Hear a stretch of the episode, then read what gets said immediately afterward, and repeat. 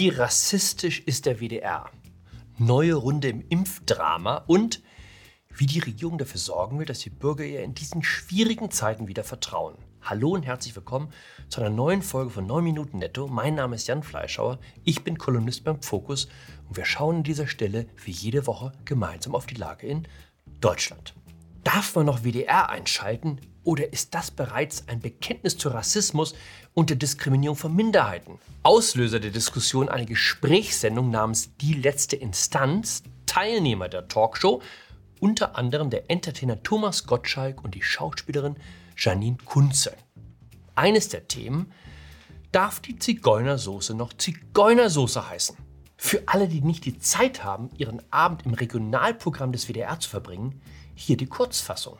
Nach einem kleinen Einspieler, in dem die Frage erörtert wurde, was denn die richtige Bezeichnung für Zigeunersoße sei, Soße ohne festen Wohnsitz oder Paprikasauce ungarischer Art, erklärten die Gästerei um, dass sie weder Zigeunersoße noch Zigeunerschnitzel für so bedenklich hielten, dass man die Worte in der Öffentlichkeit nicht mehr benutzen dürfe.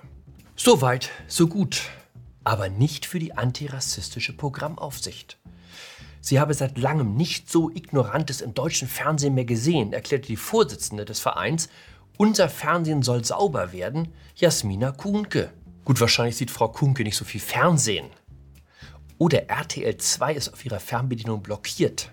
Statt Temptation Island gibt's bei ihr nur Arte. Da wäre ich dann auch verstört, wenn ich im TV auf Leute stoßen würde, die so reden wie 70 Prozent der Normalbevölkerung. Selbst die Bundesregierung sah sich genötigt einzugreifen. Die unsäglichen Äußerungen zeigten, wie weit wir im Kampf gegen den Rassismus noch zurücklägen, erklärte die Antidiskriminierungsstelle im Kanzleramt. Okay, dass man nicht mehr Zigeuner sagt, unter keinen Umständen. Kapiert.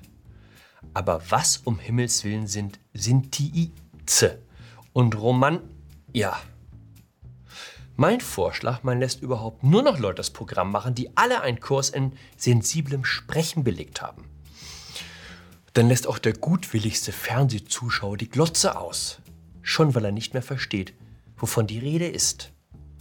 Heißt ja ohnehin, dass die Leute zu viel Fernsehen. Interessant, nicht alle sind damit einverstanden, dass man auf das Z-Wort verzichtet. Das ist der Journalist Tibor Rasch. Er sei stolz und glücklich, ein echter Zigeuner zu sein, schrieb er in der linken Tageszeitung Die Taz. Auch die Sinti-Allianz besteht darauf, dass man weiter Zigeuner sagen kann. Tatsächlich sind Sinti und Roma nur zwei Volksgruppen dieser größten europäischen Minderheit. Es gibt daneben noch zum Beispiel die jenischen oder die Lovara. Wäre ich nicht Roma oder Sinti oder, wie die Bundesregierung sagt, Romagna oder Sentize, dann wäre ich auch ziemlich sauer, dass man so tut, als ob es mich nicht gäbe. Mein Rat, sich einfach mal an die Antidiskriminierungsstelle der Bundesregierung wenden.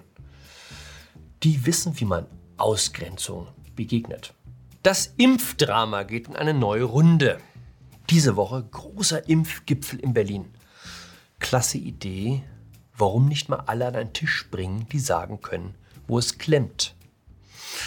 Aber Hand aufs Herz, vielleicht ein bisschen spät, oder? Ein Gesundheitsminister, dem im 13. Monat der Pandemie einfällt, dass es vielleicht angesagt sein könnte, sich mal mit der Industrie zusammenzusetzen, um gemeinsam zu überlegen, wie man die Impfstoffproduktion in Europa ankurbeln könnte? Bei diesem Tempo wäre er vielleicht besser in einem buddhistischen Zen-Kloster aufgehoben, wo man lernt, dass Raum und Zeit keine Bedeutung haben. Die Research-Abteilung der Allianz hat ausgerechnet, dass uns fünf Wochen Verzug beim Impfen in Europa 90 Milliarden Euro kosten. Gut, mit Beschaffungsproblemen kennt sich Ursula von der Leyen ja aus. Als sie ihr Amt als Verteidigungsministerin aufgab, um nach Brüssel zu gehen, waren im Heer nicht mal mehr die Helikopter einsatzfähig. Das wiederholt sich halt jetzt auf dem neuen Posten. Bei der Bundeswehr haben die meisten gesagt, nicht schön, dass unsere Panzer nicht fahren und die Kampfflieger am Boden bleiben, aber Mai, dass uns der Russe überfällt, unwahrscheinlich. Ist beim Impfen ein bisschen anders. Wenn es wieder um Leben und Tod geht, werden die Menschen unruhig. Am Sonntag war Frau von der Leyen im Heute-Journal. Frage von Klaus Kleber, dem Moderator, wie sie sich eigentlich erkläre, dass die Briten fünfmal so weit beim Impfen seien und die Amerikaner dreimal so weit wie wir. Antwort von der Leyen, die Europäische Union sei mit 370 Millionen Menschen doch viel größer. Raffinierte Form der Rechtfertigung. Einfach so tun, als ob man Prozentrechnung nicht kenne. Das ist auch in Berlin die neue Verteidigungslinie. Man sagt, dass man die Dinge gar nicht vergleichen könne. Warum sind in Israel schon so viele Menschen geimpft? Israel ist viel kleiner als Deutschland. Das kann man nicht vergleichen.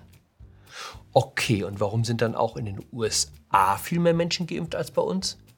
Amerika ist viel größer als Deutschland. Das kann man nicht vergleichen. Wie sagt die Kanzlerin, im Großen und Ganzen ist nichts schiefgelaufen. Man darf halt nur nicht ins Ausland gucken. Wer weiß, vielleicht kommt als nächstes die Aufforderung, keine Feindsender zu hören. Oder wir machen es wie die Chinesen und blockieren einfach alles, was an Informationen aus dem Ausland kommt. Apropos freie Presse. Der Burda Verlag, also das Haus, für das ich arbeite, hat die Bundesregierung verklagt. Kommt nicht alle Tage vor, dass ein Verlag gegen die Regierung vorgeht. Ich war 30 Jahre beim Spiegel, dem Sturmgeschütz der Demokratie. Ich kann mich an keinen vergleichbaren Fall erinnern. Worum geht's? Schauen Sie sich mal diese Suche zum Begriff Grippe bei Google an. Hier haben Sie die wichtigsten Treffer. Und hier rechts einen blauen Kasten, der so aussieht wie ein Google-Service, der aber in Wirklichkeit vom Bundesgesundheitsministerium geschrieben wurde. Wie kommt der blaue Kasten dahin? Jens Spahn hat mit Google ausgehandelt, dass Google Informationen der Regierung als besonders glaubwürdig herausstellt. Wie praktisch! Wenn schon alles Mögliche schief läuft im Krisenmanagement, dann will man doch wenigstens die Kontrolle haben, wie die Leute darüber denken. Und wer weiß besser, was als verlässliche Information für die Menschen taugt, als diejenigen, die von ihnen gewählt wurden. Nicht wahr? Die Idee ist nicht ganz neu. Ende der 50er Jahre hatte Konrad Adenauer den Plan, ein staatsgelenktes Fernsehen einzuführen. Es wurde dann nichts aus dem schönen Vorhaben. Das Bundesverfassungsgericht schob dem Adenauer Fernsehen einen Riegel vor. Das Fernsehen von heute ist die digitale Welt. Was die Menschen lesen und sehen, hängt nicht unwesentlich davon ab, was Google anzeigt bzw. wo. Weit oben gleich unter den Anzeigen oder irgendwo im Google-Keller auf Seite 6 oder 7, wo nur noch die ganz hartnäckigen hinfinden. Wie wäre es also, hat man sich im Gesundheitsministerium gedacht, wenn die Regierung mit ihrem Informationsangebot automatisch ganz oben auf der Seite auftauchen würde? Klingt nach einem ziemlich abgefahrenen Plan, aber genau das ist jetzt Wirklichkeit. Endlich eine Suchmaschine, auf der die Bürger bei bestimmten Anfragen vor allem anderen das zu sehen bekommen, was der Regierung passt. Nein, besser noch, auf der sie als erstes das zu sehen bekommen, was die Regierung selbst schreibt. Corona macht wirklich die tollsten Sachen möglich. Ich glaube, Adenauer, der wäre von Neid erblasst. In dem Sinne, bleiben Sie wachsam, bleiben Sie politisch korrekt, bleiben Sie mir gewogen. Ihr Gern Fleischhauer.